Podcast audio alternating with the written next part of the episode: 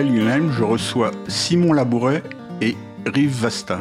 Alors, euh, Rive, euh, ça s'écrit Rivo, mais on dit Rive, hein, c'est bien ça? Oui, c'est ça. Voilà, c'est un prénom. Un euh, peu plus compliqué que ça, mais. bah, dites, dites, dites. le O se prononce comme un OU qui est affaibli. Enfin, c'est très compliqué, donc moi-même, en général, je dis aux gens prononcer Rive, c'est très bien, et à la rigueur. Bon, D'accord, mais comme on présente un bouquin, faut plus... comme il faut que les gens sachent, ça s'écrit Rivo, R-I-V-O. C'est ça, c'est malgache. C'est malgache, voilà. Alors, euh, Simon, je vous ai déjà reçu une fois, vous êtes porte-parole de Paris en Selle, c'est bien ça? Exactement.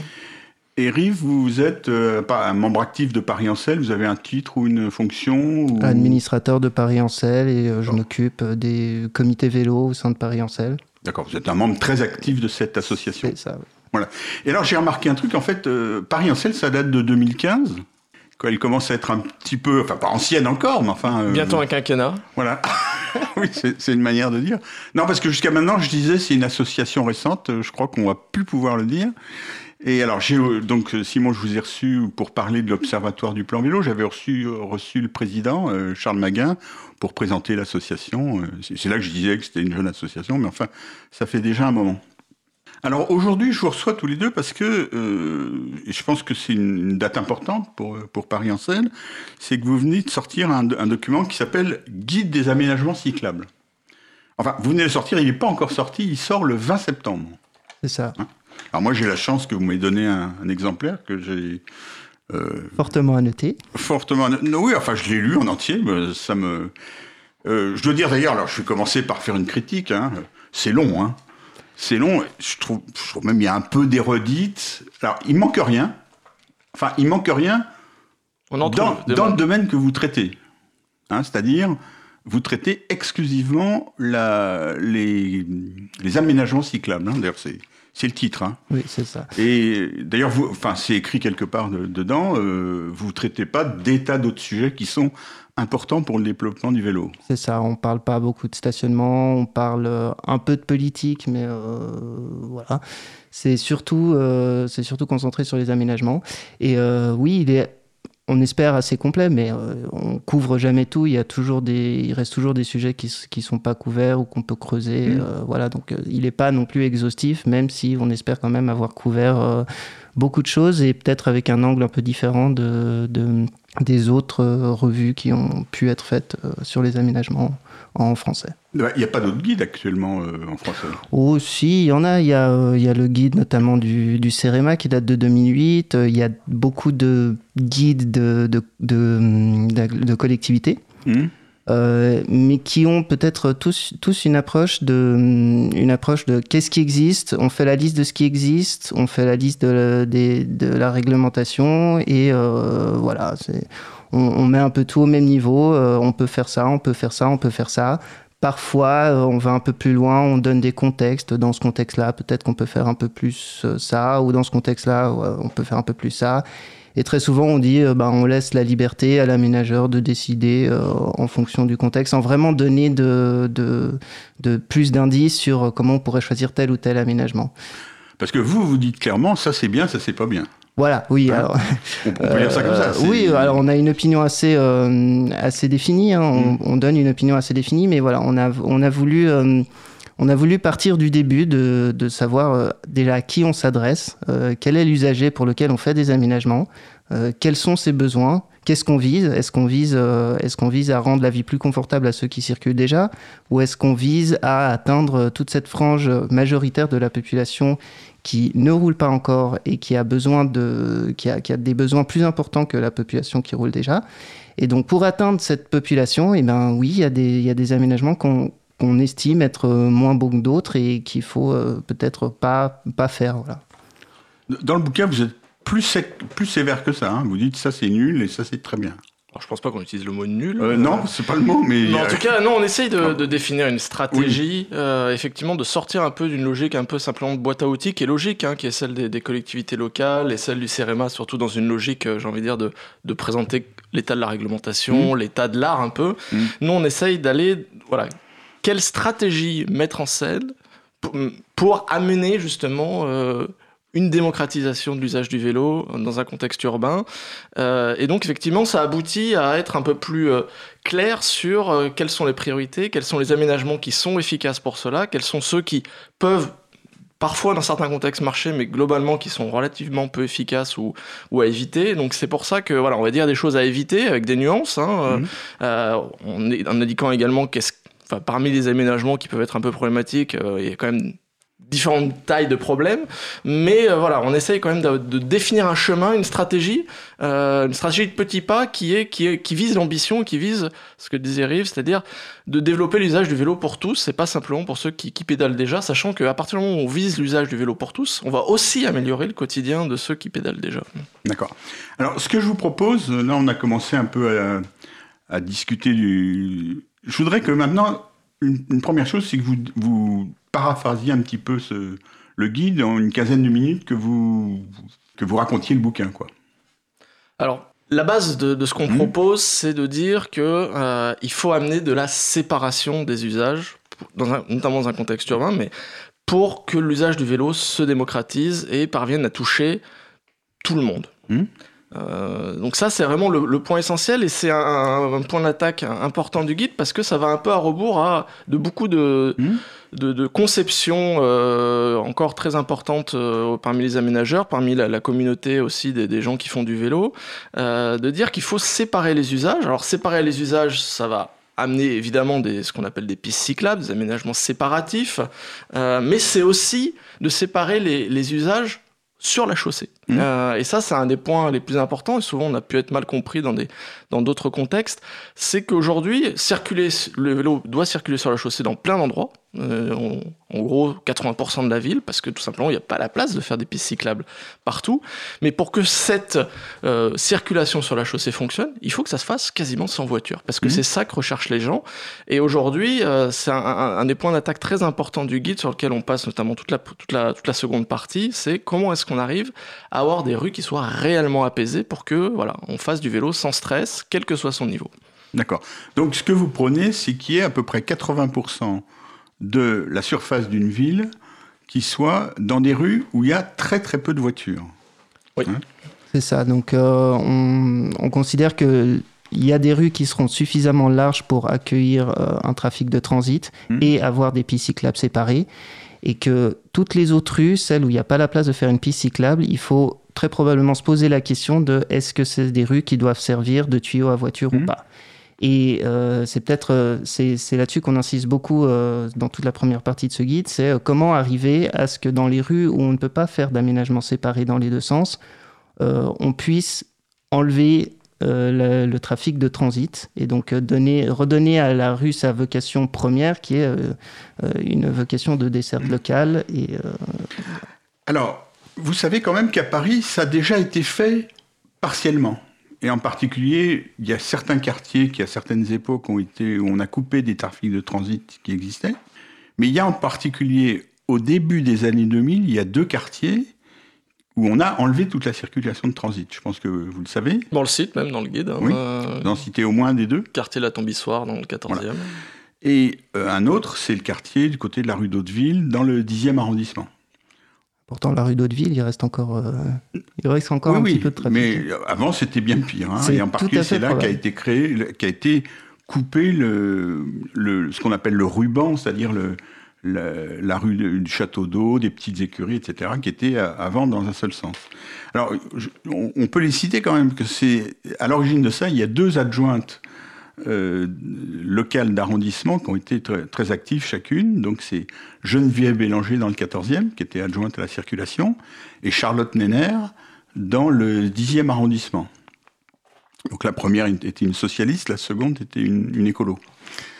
Et est-ce que vous êtes posé la question, pourquoi est-ce qu'on n'a pas continué ça?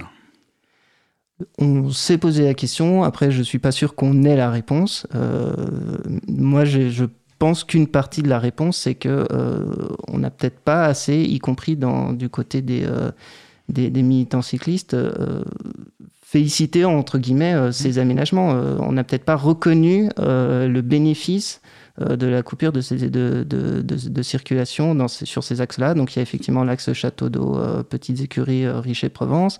moi, j'en citerai un autre qui est la rue de Lagny, Intramuros, où là aussi on est, on est passé, et j'ai su par la suite que ça a été une bataille, une énorme bataille, une bataille homérique pour réussir à l'obtenir.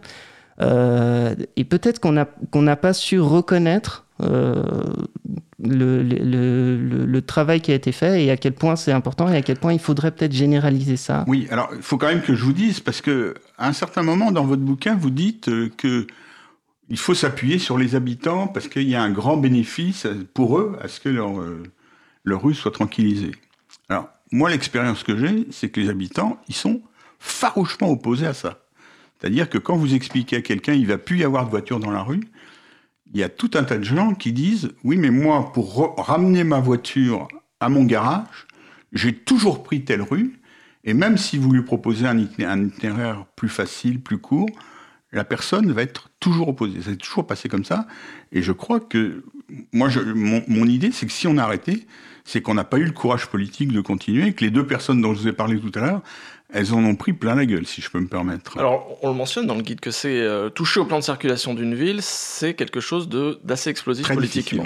Oui, mais vous dites qu'il faut s'appuyer sur les habitants. Non, mais on, dit, on dit plusieurs choses. On dit d'une part que c'est relativement compliqué mmh. euh, politiquement, parce que bah, effectivement, on touche aux habitudes des automobilistes qui comprennent pas pourquoi d'un seul coup, bah, ils pouvaient passer, pourquoi ils peuvent plus mmh. passer, alors que la rue n'a pas forcément vraiment changé de visage. Euh, il y a les commerçants qui vont être inquiets, mais comment mes clients en voiture, mmh. bon, à Paris, on est quand même dans un contexte où a priori, ils devraient moins se poser ce genre de questions, mais quand même, les riverains, parce que ça amène du changement. Euh, et, et, les gains sont pas forcément immédiats à comprendre, etc. Euh, donc effectivement, ça a été compliqué. On peut aussi penser que cette stratégie d'apaisement, elle n'a pas été aussi par exemple, dans le 14e, euh, mis en, œuvre par rapport à une stratégie aussi peut-être de, de, végétalisation plus forte, de, de réappropriation plus mmh. forte de la rue. Je connais bien le quartier de la Tombissoire. Il ressemble à un quartier parisien comme les autres, sauf qu'effectivement, il y a très peu de voitures. Mmh. Euh, donc ça aussi, c'est un autre aspect. Et on peut aussi penser que par rapport au début des années 2000, les préoccupations de la population parisienne, des riverains aussi, ont pu aussi évoluer. Et peut-être mmh. que euh, l'un des torts de, de, ces premiers quartiers verts était peut-être d'être trop en avance sur, sur, sur leur temps d'une certaine manière. Après, il faut quand on parle des habitants, euh, là aussi méfiance aussi, c'est-à-dire que euh, il y a quand même une majorité silencieuse, notamment dans beaucoup de quartiers à Paris, que l'on entend assez peu, qui va pas venir dans des réunions de concertation, qui va pas forcément se plaindre de la mmh. même façon que d'autres auprès de leurs élus. Pourtant, ils votent, hein, et on mmh. le voit aussi dans le résultat de, de, certains partis. Et donc, il y a aussi cet aspect-là à prendre en compte. Et donc, parler des habitants, c'est toujours quelque chose de très pluriel, très complexe. Euh, voilà, ça c'est aussi un point à prendre en compte. Mm. Mais on n'est on pas du tout euh, ignorant de la difficulté politique de la chose et, euh, et des résistances qu'il y a à ce type de changement. Donc c'est pour ça que c'est un des leviers, et un levier essentiel, un levier très important, mais c'est pas le seul. Donc un des objectifs de votre bouquin, ça peut être de justement de redire aux politiques, ayez le courage qu'il y a eu qui a été mis en œuvre à une certaine époque, reprenez-le, vous auriez peut-être. Euh, oui, et, mettez ça dans un, dans, un, dans un contexte plus large et un récit plus large. C'est-à-dire mm. qu'il ne s'agit pas simplement d'apaiser un quartier. Parce que, de toute façon, si vous apaisez qu'un quartier, ça va pas non plus fondamentalement changer la ville. Mmh. Vous allez dans le quartier de la Tombissoire, vous n'allez pas voir plein de vélos partout. Mmh. Non, parce que bah, dès que vous sortez du quartier, c'est un peu l'enfer motorisé. Donc ça apaise les choses, ça améliore le cadre de vie, bien sûr, mais ça doit dans un cadre plus global. On a un plan de circulation général à Paris qui date des années 60-70, qui n'a mmh. pas été touché depuis, avec des sens uniques, etc. Euh, beaucoup beaucoup de choses voilà sont, sont, sont, assez datées et on sait pourquoi c'est daté parce que le changer c'est ça ça provoque des résistances des difficultés on parle du 14e arrondissement, on sait qu'il y a eu des projets de, changer les sens de circulation sur l'avenue Gérald Leclerc. Effectivement, ça crée plein mmh. d'inquiétudes parce que ben, où vont passer les voitures? Les gens raisonnent toujours aussi à trafic constant. C'est-à-dire qu'ils euh, imaginent que ça va être forcément des reports. Or, toute l'expérience qu'on a maintenant depuis 50 ans de, de, de, politique, de, de, décloisonnement un peu des villes, c'est de montrer que euh, le flux est pas constant. À Paris, il y a 30% de véhicules en moins qu'il y a 15 ans. Donc euh, il y a de l'évaporation, il y a du report sur d'autres modes qui se produit. Oui. Et donc moi je pense qu'effectivement on s'adresse aux politiques, mais on peut s'adresser aussi aux, aux, habitants, aux militants pour qu'ils se saisissent de cet outil et qui comprennent les avantages qu'ils vont en tirer. Et notamment, euh, je m'adresse peut-être un peu euh, aux, militants cyclistes, euh, ça vaut la peine, quand il y a des projets de, plan de circulation, d'aller soutenir, et d'aller soutenir y compris en réunion publique. Et peut-être qu'on ne se rend pas forcément compte, et c'est pas toujours facile de se rendre compte des avantages qu'on peut tirer d'un changement de plan de circulation, mais ça peut être absolument essentiel. Mm. Ça peut être énorme. Et c'est vrai que souvent, dans les conseils de quartier, on voit euh, des gens euh, pas forcément très dynamiques et que les, militants cyclistes. Euh, l'image pour dire, pour qualifier des personnes de plus de 60 ans est assez étonnante. Oui, vous êtes très dynamique, Abel. Hein non, non, justement, c'est pas uniquement une question d'âge. C'est vrai que souvent l'âge est important, mais il y a, je, pense qu'effectivement, il y a, il y a des cyclistes qu'il faut encourager à aller dans les réunions parce que souvent d'ailleurs eux aussi ils s'en prennent plein la gueule quand ils quand ils osent lever la main euh, qu'on dit ah les cyclistes faudrait déjà qu'ils commencent à respecter le code de la route des trucs comme ça ils se font agresser mais euh, ils auraient intérêt à y aller pour qu'il n'y ait pas une une euh, voie unique. Mais ce qu'on veut dire quand même, c'est que cette histoire d'apaisement, c'est que c'est pas simplement un truc pour cyclistes. Oui, c'est pour ça qu'on disait, on disait qu'il faut s'appuyer sur la population parce que ceux qui en profitent, c'est d'abord les gens qui amènent leur enfant à l'école ou à la mhm. crèche le matin. Euh, ils ont plus à traverser une, une rue où il y a un trafic qui n'a rien à faire là. C'est euh, les gens pour pouvoir se réapproprier l'espace public en bas de chez eux. C'est les commerçants pour avoir un cadre de vie autour de leur commerce qui soit plus attractif. Euh, et par exemple, mhm. là, on, on, va avoir des élections municipales bientôt dans le 13e arrondissement. Un, un, des, un des, éléments qu'on essaye de mettre en avant avec MDB, avec Paris-Ancel, c'est d'avoir l'axe de Tolbiac qui soit apaisé parce que c'est un axe avec beaucoup de circulation et euh, c'est très compliqué alors même qu'il y a beaucoup de commerces il, pourrait y avoir un vrai cadre de vie sur cette avenue donc c'est pour ça que voilà c'est ça, ça, amènera des choses positives pour le vélo, mais ça c'est quelque chose de beaucoup plus global pour les riverains, pour le commerce, etc. Mais c'est pas forcément facile à expliquer, bien sûr. Merci Simon, on va marquer une première pause. Cause commune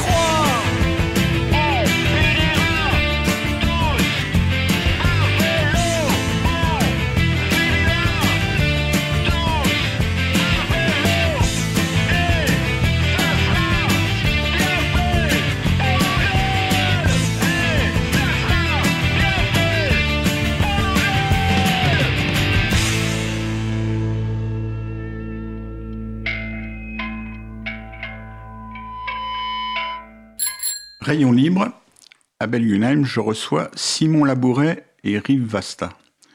Alors, on va continuer sur ce que vous étiez en train de dire tout à l'heure, euh, Simon, sur l'axe euh, Tolbiac, Alésia, Vouillet, Convention. Là, là vous voyez une solution, justement. Bah, c'est un axe sur lequel on a la première ligne de bus de Paris en termes de fréquentation, la ligne 62. Euh, c'est une, une, rue qui est pas très large, donc c'est très très compliqué d'imaginer des aménagements cyclables de qualité séparée. Euh, c'est un axe très commerçant avec beaucoup de riverains. Les indications qu'on a sur les, captures de pollution montrent que c'est un, des axes rouges mmh. un peu, hein, avec beaucoup de crèches, beaucoup d'écoles sur cet axe qui sont polluées. Et, et sur lequel d'ailleurs, paradoxalement, il y a un nombre important de cyclistes alors qu'il y a un aménagement cyclable de mauvaise qualité sur les maréchaux qui est pas très loin et qui lui n'est pas très utilisé. Oui, alors il y a plein de raisons à ça. D'une part, c'est qu'il y a une plus grande densité de population qui habite sur cette rue, mmh. euh, que c'est un peu plus proche du centre, que ça, il y a des conditions de relief qui sont un peu différentes. Ça, monte, et ça descend un petit peu moins, euh, même si ça peut défendre des, des, des, endroits.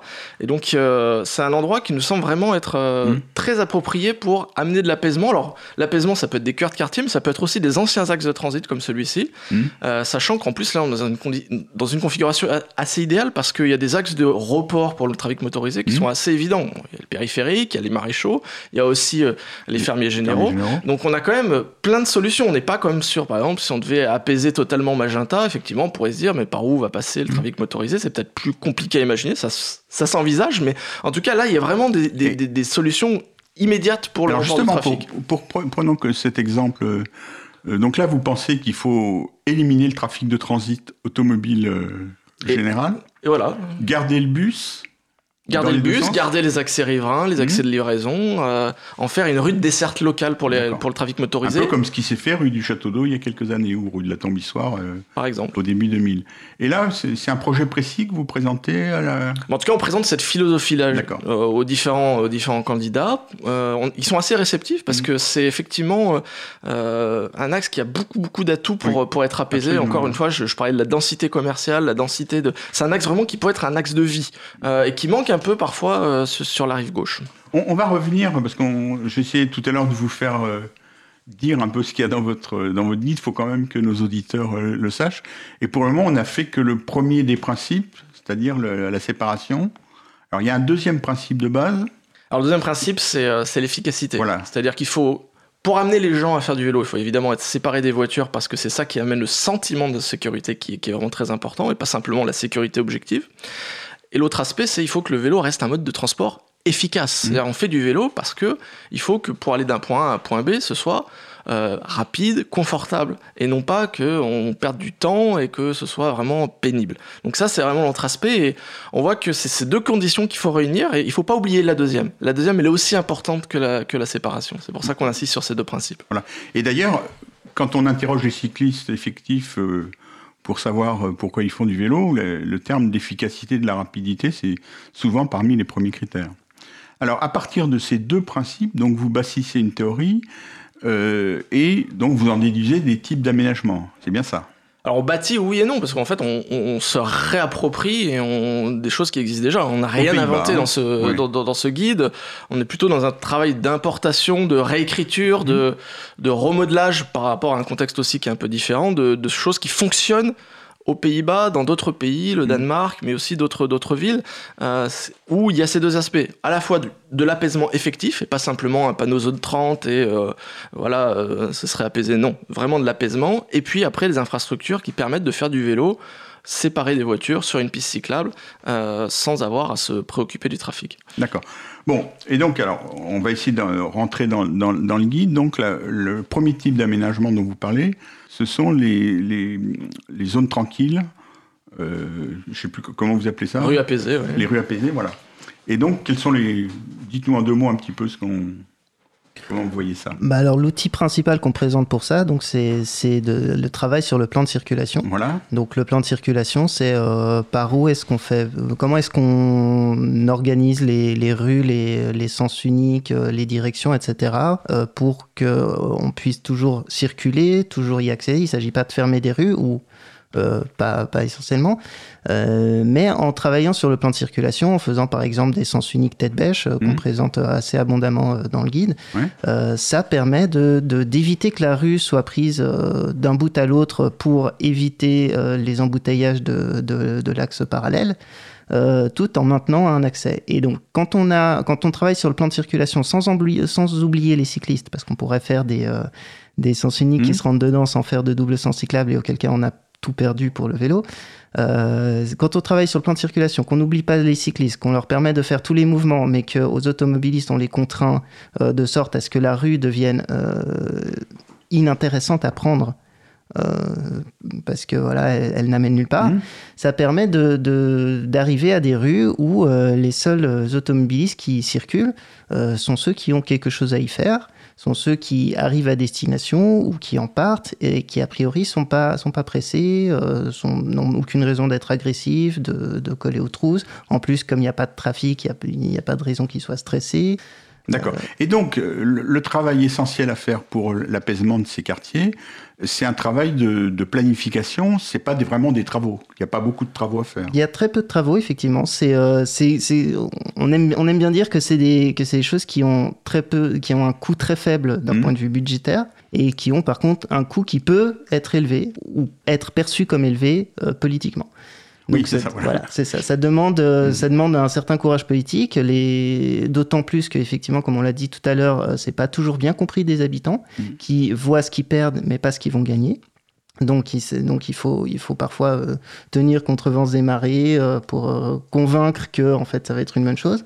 Mais effectivement, en termes d'infrastructure, alors il peut y avoir des choses à faire. Hein. Il peut y avoir parfois quelques plots à placer pour fermer un passage ou pour contraindre un mouvement, des jardinières à poser. Ça, peut être très très léger en termes d'infrastructure et donc c'est vraiment ça, ça coûte souvent pas grand chose. surtout le point essentiel, c'est que il s'agit vraiment d'attaquer le volume du trafic motorisé. Ça, c'est vraiment le point important, alors que, encore une fois, on est dans un, dans un paradigme français où, euh, sur, euh, sur les zones 30, sur les zones de rencontre, on, on parle surtout de vitesse. Oui. 20 km heure, 30 km heure. On parle aussi beaucoup d'aménagement. C'est on va mettre les trottoirs et la, et la chaussée au même niveau. On va euh, végétaliser pour sans forcément s'intéresser à ce qui est essentiel pour la perception d'une rue, c'est-à-dire euh, combien de voitures circulent dedans. Et ça, c'est vraiment l'aspect essentiel. Oui, alors ça, vous insistez beaucoup là-dessus. Est-ce que c'est pas aussi parce que la vitesse, le travail a déjà été fait? C'est-à-dire, il ne faut pas oublier que la vitesse maximum en ville, elle était à 60, il y a, pas, il y a, une trentaine d'années, je crois que ça a changé.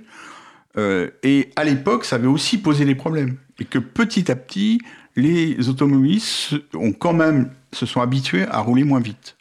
Certes, bien sûr, mais après, ce qu'il faut bien voir, c'est que la vitesse en ville du trafic motorisé, elle est d'abord euh, déterminée par euh, la route. Euh, mhm. Est-ce qu'il y a des embouteillages ou non? Est-ce qu'il y a des arrêts euh, ou beaucoup de feux? À Paris, il y a beaucoup de feux, beaucoup de passages piétons, une grande densité de piétons. Donc, euh, euh, c'est compliqué de circuler très vite à Paris, mmh. en dehors évidemment de certains axes qui ont été volontairement dessinés pour être autoroutiers. Donc, c'est d'abord ça. Mmh. C'est d'abord la physionomie de la route qui détermine la vitesse. et donc, ça, il y a un travail à faire. on en parle dans le guide, etc. Mais ce travail a été en partie fait, effectivement.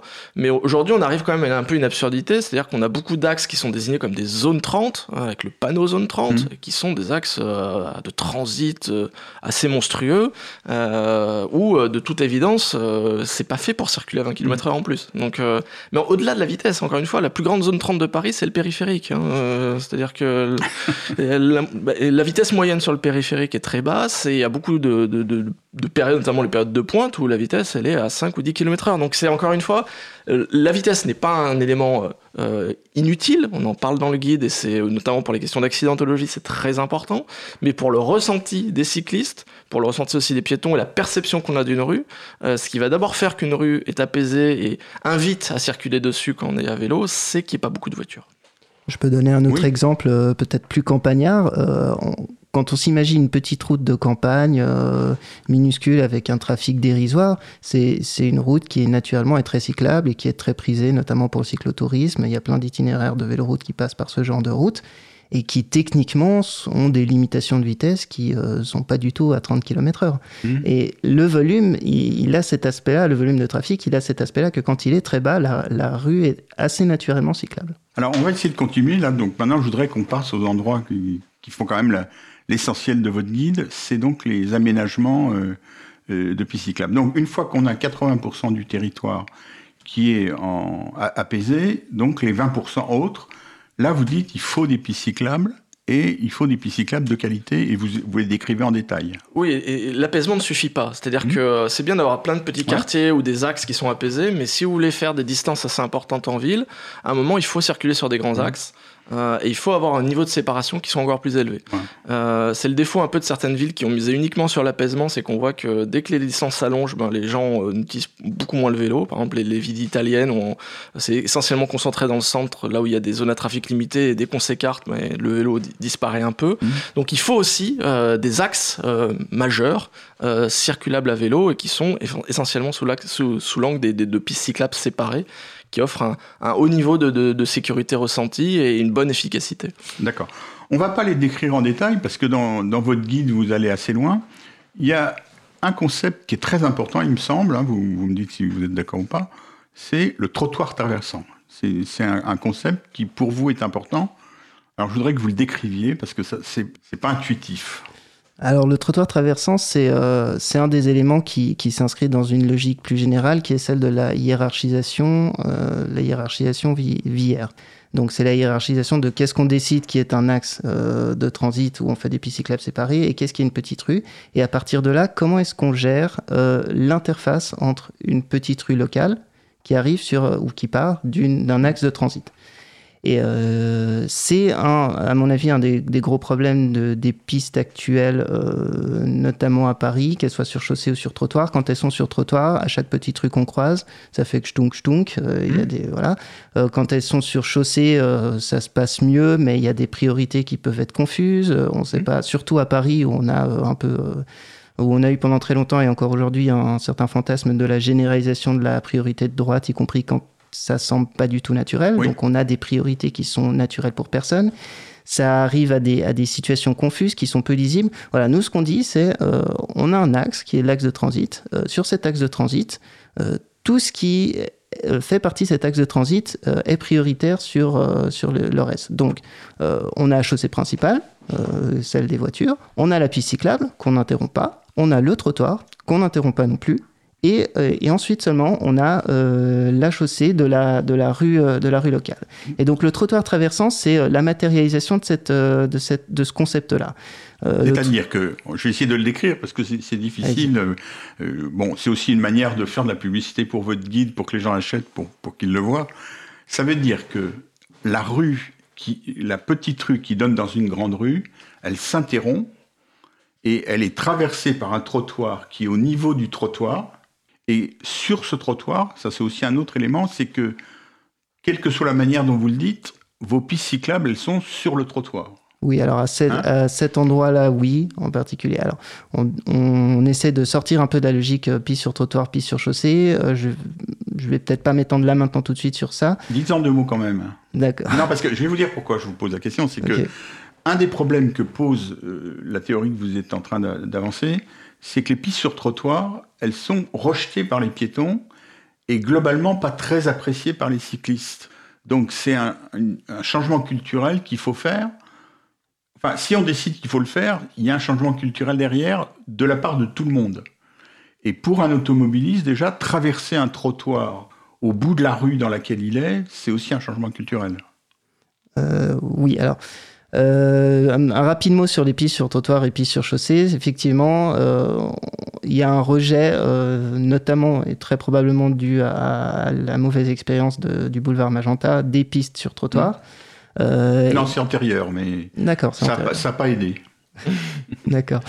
Euh, et c'est pour ça qu'on aimerait, on aimerait aussi sortir un peu de cette logique. En fait, quand on dit piste sur trottoir et piste sur chaussée, ça veut dire qu'on conçoit deux domaines de voirie. On conçoit le domaine chaussée et le domaine trottoir. Euh, nous, ce qu'on dit, c'est qu'on devrait réfléchir euh, en trois domaines. Il y a trois domaines. Le trottoir qui s'arrête au niveau de la piste. Sa bordure de trottoir, elle s'arrête au niveau de la piste.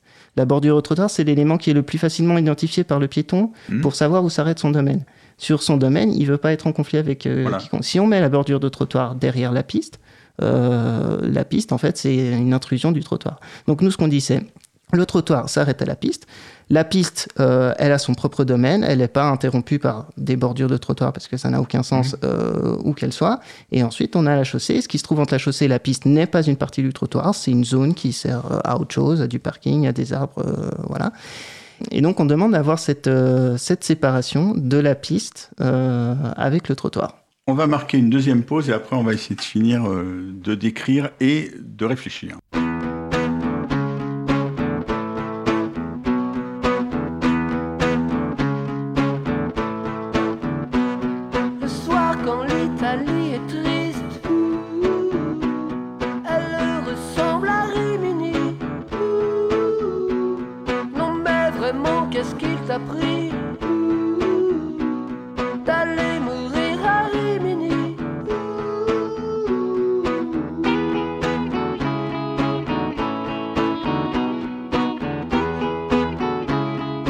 Commune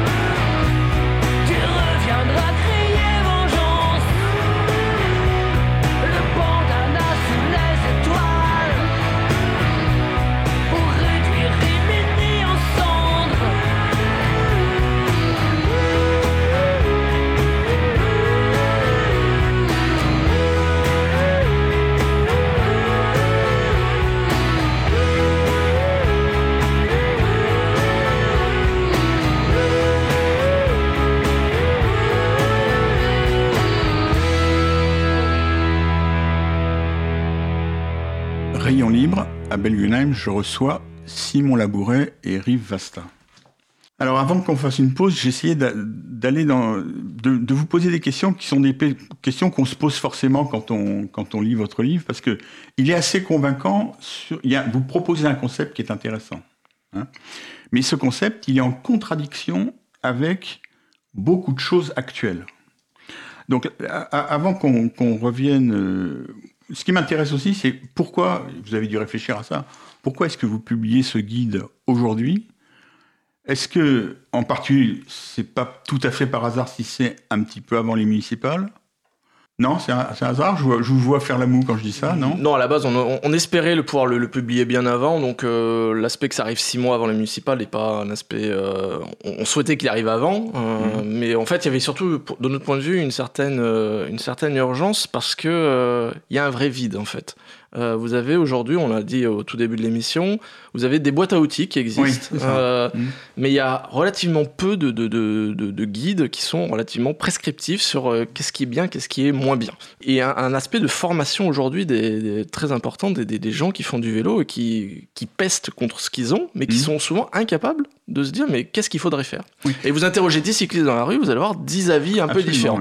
Et l'idée, c'est pas que tous les avis se valent. Non, parce qu'en fait, il y a une science mm. des aménagements cyclables qui a sa recherche et développement, qui existe, que nous, on n'a pas inventé. Euh, on n'a rien créé dans ce guide, on a fait simplement qu'être des passeurs euh, de choses, de savoirs qui existent ailleurs, euh, et qui sont vraiment développés, qui ont fait leurs preuves, et qui effectivement, sur certains aspects, peuvent s'opposer à des pratiques qui ont, qui ont cours qui ont cours en France ou à Paris, mais qui sur plein d'autres aspects, en fait, sont simplement des des ajustements qui permettent de, de, de sortir de beaucoup de dysfonctionnements. D'accord. Euh, et par exemple, euh, on prend le, cas des pistes cyclables et on parlait du trottoir mmh. traversant tout à l'heure.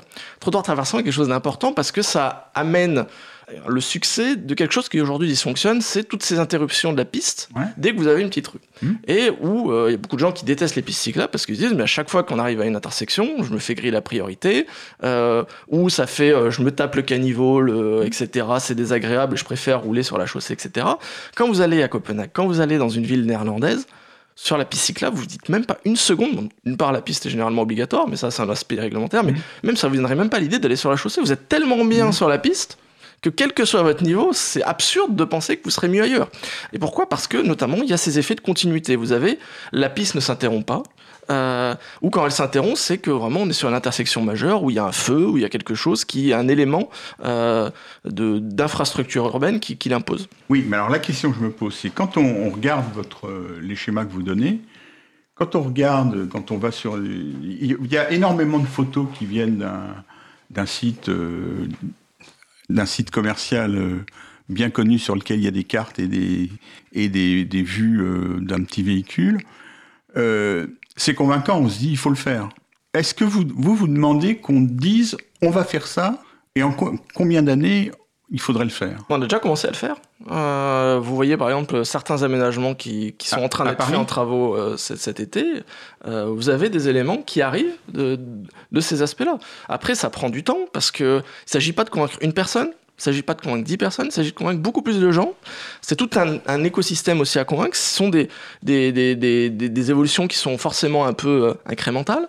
Euh, il y a des pratiques à changer, il y a des pratiques à faire juste modifier, à évoluer, mais vous allez voir un certain nombre de choses d'aménagement parisien, par exemple, qui vont. Euh, mais lesquelles Alors, dites-moi. Que... Alors après, je vais être prudent parce que moi, j'attends aussi de voir la livraison. Hein. Euh, on a vu des choses sur des plans, et puis après, comme toujours, le diable se, niche dans les détails. voilà. euh, et les détails sont, et c'est un, des points importants de ce guide, c'est que ce guide est, il est long, effectivement, il, il rentre dans le détail parce qu'on pense que bien souvent, entre une mauvaise et une, bonne piste cyclable, ce sont les détails qui font la différence. Absolument. Alors justement, moi j'ai coché dans, le guide, c'est ce que Rive a vu.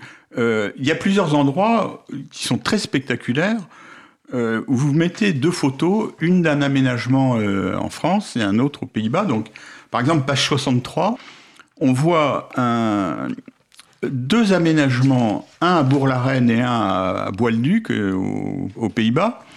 C'est exactement le même, le même truc, à des détails près, qui évidemment pour un cycliste, euh, un peu expérimenté comme, comme vous l'êtes et comme je le suis, saute aux yeux. C'est-à-dire, euh, la différence est fondamentale et c'est des toutes petites choses. Hein. C'est euh, un, un, revêtement interrompu, une couleur, un, Alors j'ai un autre exemple dans celui-là, c'est page 83 où on voit à, Amsterdam euh, et à Paris 12e boulevard Diderot, où on voit le passage d'une bande à une piste sur trottoir, et il y en a un qui est euh, confortable et naturel, et l'autre qui est... Euh, bah dans les deux cas, en fait, ça illustre vraiment bien ce que disait Rive, c'est-à-dire l'importance d'avoir ce troisième domaine de voirie et cette, oui. ce, domaine de voirie cyclable qui est continu et qui n'est pas un coup sur le trottoir, un coup sur la chaussée.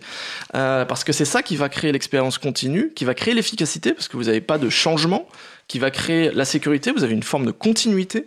Euh, et effectivement, ce sont des détails, qui, enfin en tout cas qui peuvent apparaître comme des détails, mais en fait qui, quand on prend l'aménagement d'une rue, ne sont pas forcément des détails. La bordure de trottoir, c'est pas un détail quand vous faites une rue, mmh, parce que ça découle.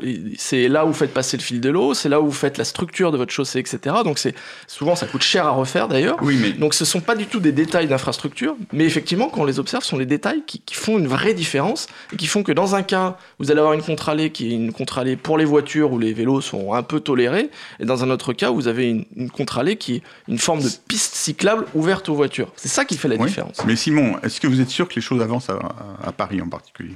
Elles avancent sur des points. J'ai pas, je suis pas en train de dire parce qu'il y a quand même euh, beaucoup d'aménagements récents. Alors peut-être aussi parce qu'ils vont trop vite. C'est-à-dire qu'ils ont, ils ont mis beaucoup de temps et là, il y a beaucoup d'aménagements déjà qui ont été euh, dessinés il y a près de deux ans. Enfin, encore une fois, on est dans un temps euh, où il y a, quand même beaucoup de détails qui sont assez merdiques dans les aménagements récents. Rive. Moi, j'ajoute, j'ajoute quelque chose sur les aménagements récents, c'est que pour beaucoup, c'est des aménagements où on refait pas, on fait, on fait pas une réflexion façade façade. C'est pas des aménagements euh, très très très haut budget. Oui, mais alors, on, se voit de temps en temps, et chaque fois que je, que je vous, dis, euh, mais là, ça ressemble quand même à ce que vous demandez, et chaque fois vous me répondez pareil, c'est ah oui, mais c'est pas du tout ça qu'on avait demandé. Donc, euh, euh, j'allais dire, je vais vous taquiner un petit peu quand même, c'est que est-ce que ce livre, c'est pas un peu un constat d'échec? C'est-à-dire, est-ce que c'est pas une manière de dire on est obligé de formaliser tout ce qu'on dit depuis des années. Ça fait quand même plusieurs années que vous participez au comité vélo à la ville de Paris. Et on est obligé de faire un bouquin pour leur dire voilà ce qu'on ce qu'on essaye de vous dire depuis plusieurs années. C'est pas tout à fait un constat d'échec parce que, en fait, euh, une des raisons pour laquelle on a écrit ce bouquin, c'est qu'on n'a pas le temps de dire tout ça. La matière est énorme, elle est beaucoup plus grande que ce qu'on pourrait se dire de prime abord. Et, et, dans le cas des comités vélo, euh, qui sont des, des, rencontres mensuelles euh, où on discute d'aménagements souvent déjà ficelés, où il faut peut-être euh, parer au plus urgent et, et, pas, et pas forcément aller dans tous les détails, on n'a pas le temps de présenter de cette, cette vision de, des choses, cette philosophie, les meilleures pratiques. Donc c'est aussi pour ça qu'on a voulu le, le formaliser dans dans, un bouquin qui a quand même pris 144 euh, pages. Hein, donc c'est pour dire qu'il y a de la matière. Et encore une fois, ah, on ne couvre pas tout. Absolument, c'est un beau boulot. Hein, Voilà, et donc c'est et on espère que peut-être euh, du côté de la mairie, on pourra avoir des, des gens qui jetteront un œil curieux et, arriveront peut-être à comprendre un peu plus pourquoi on défend certaines choses et pas d'autres. Alors, soyez optimistes. Supposons, est-ce que ce que vous voulez, c'est que demain euh, donc après les municipales, parce que là on, est, c'est dans l'objectif, euh, on vous dise, ok, on prend votre truc, on apaise 80% de la, de la, circulation, sur les 20% restants, on fait comme comme c'est dans votre bouquin. Est-ce que vous voulez qu'on vous dise ça un jour? Non, ça se passera pas comme ça. Et puis si ça ah se bah, passe comme ça, on commande un. Quel, quel, optimum de ce qui peut se passer? Non, ce qui se passera, c'est euh, d'avoir une. Encore une fois, le changement, il est forcément incrémental. C'est-à-dire qu'il y a des gens à la mairie de Paris qu'on a relativement convaincus, d'autres qui en discutent, d'autres qui peuvent se dire mais est-ce qu'il faut tester des choses, etc. Vous avez aussi toujours un, de façon plus générale en France, le côté euh, si ça n'a pas été inventé en France, il faut le réinventer nous-mêmes. donc euh, c'est un peu une difficulté de, de, de, prendre directement des choses qui, qui, qui fonctionnent ailleurs. Euh, mais honnêtement, on voit des évolutions. Euh, les, projets qu'on nous présentait il y a trois ans, sur plein d'aspects, étaient moins intéressants que ceux qui sont aujourd'hui. Par contre, effectivement, il reste des choses, il reste des détails qui sont encore importants et qui sont liés aussi à des difficultés qu'on a. Rive et, expliqué, par exemple, aujourd'hui, on a des difficultés à, toucher à la bordure du trottoir, par mmh, exemple. Mmh. Ne serait-ce que euh, la reconstruire un peu pour avoir des choses qui soient plus fluides, etc. Des fois, ça peut être des problèmes budgétaires, des fois des problèmes de calendrier. Il y a aussi une grosse pression. Et, par exemple, on était responsable de ça, de délivrer euh, des, des, des, pistes cyclables avant, avant la fin du mandat. Euh, donc il y, a beaucoup de, contradictions qui peuvent arriver aussi. Et puis euh, voilà, on, est conscient de tout ça. Euh, et d'autre part, il faut distinguer aussi les aspects stratégiques, c'est-à-dire 80-20, etc. Des aspects, j'ai envie de dire, d'implémentation, de réalisation très concrète. Il y a un aspect qui est beaucoup très politique. On parlait tout à l'heure de difficultés politiques apaiser 80% de la voirie parisienne, c'est d'abord un travail de politique. Hmm. Euh, de volonté politique, plus qu'un travail de technicien. Les techniciens, ils savent faire ça. On n'a rien à leur apprendre là-dessus. ils l'ont fait, etc. Par contre, effectivement, la question de la réalisation de, de, de, pistes cyclables qui soient de, très grande qualité, qui permettent justement euh, d'amener au vélo et de rendre attractif le vélo pour tous, euh, effectivement, ça, ce sont des choses qui, qui, progressent. On le voit déjà quand même avec les, un certain nombre d'infrastructures qui se développent aujourd'hui, qui sont meilleures qu'avant. après, ça restera un travail. Attendez, moi, je vois quand même quelque chose. C'est que vous dites clairement dans, votre, dans le livre que euh, ce qui est le mieux, c'est les pistes unidirectionnelles. Et que les pistes directionnelles, ça devrait être euh, l'exception. Oui. Or, on voit que le réseau Express Vélo actuellement, euh, c'est des pistes bidirectionnelles. Il marche bien, parce qu'il a les quelques avantages que, que, vous reconnaissez aux pistes bidirectionnelles. Et il est fort probable que la mairie de Paris, trouvant que ça marche bien, et les cyclistes l'appréciant, ça, ça, devienne la norme plutôt que l'exception, non? Alors déjà, on n'est pas aussi catégorique sur les, euh, sur les pistes bidirectionnelles. On dit que c'est euh, souvent mm. moins désirable, mais on reconnaît aussi que euh, selon les contraintes, et en particulier à Paris, on a constaté qu'on en a plein des contraintes, mm. c'est parfois le seul aménagement qui est possible. Effectivement, celles qui ont été réalisées sont assez appréciées. Euh, le risque aussi qu'on craint, c'est que certaines unidirectionnelles puissent être euh, un peu rejetées parce qu'elles n'ont pas été euh, assez loin dans ce qu'on devrait faire. Mais donc oui, peut-être qu'on va, et c'est un risque, se retrouver avec une couverture des bidirectionnels partout. Mais bon, les bidirectionnels, elles posent aussi des, elles posent aussi des problèmes. Elles posent des problèmes de desserte, notamment mmh. de desserte riveraine. Hein. On est très bien desservi d'un côté de la rue et s'il se trouve que la destination elle est de l'autre côté, ça peut être très compliqué. Elles peuvent poser des problèmes d'accidentologie au, carrefour. Euh, c'est euh, une accidentologie qui est un peu supérieure, en tout cas dans les pays cyclables qui sont allés assez loin euh, dans l'implémentation des deux types de pistes. Il y a une accidentologie qui est supérieure dans les bidirectionnels. Donc voilà, on verra. ce qu'on aimerait éviter, et on le dit dans le guide, c'est éviter les bidirectionnels de facilité. C'est celle où on se dit, bon, bah, on pourrait faire des unidirectionnels, mais on ne sait pas trop comment on va gérer ça, euh, c'est plus compliqué, c'est plus cher, euh, on va faire une bidirectionnelle d'un côté, mm. ça ira très bien, et on se retrouve euh, au prochain carrefour où ça devient très compliqué. On, peut craindre que on peut craindre qu'on aille dans cette direction justement parce qu'on a C'est un risque et je pense d'ailleurs hein. qu'on va avoir un précédent à Paris, la bidirectionnelle Turbigo, qui est très apprécié des cyclistes jusqu'à euh, l'intersection avec Étienne Marcel où je pense qu'on peut dire qu'on a euh, fait un petit ratage là. Bon, on, va rester, on va en rester là. Euh, on a un peu dépassé notre temps habituel, mais je pense que ça valait le coup. On aurait encore beaucoup de choses à, dire. Alors, on va quand même dire des choses concrètes. Hein. C'est que donc votre bouquin, vous le vendez 20 euros.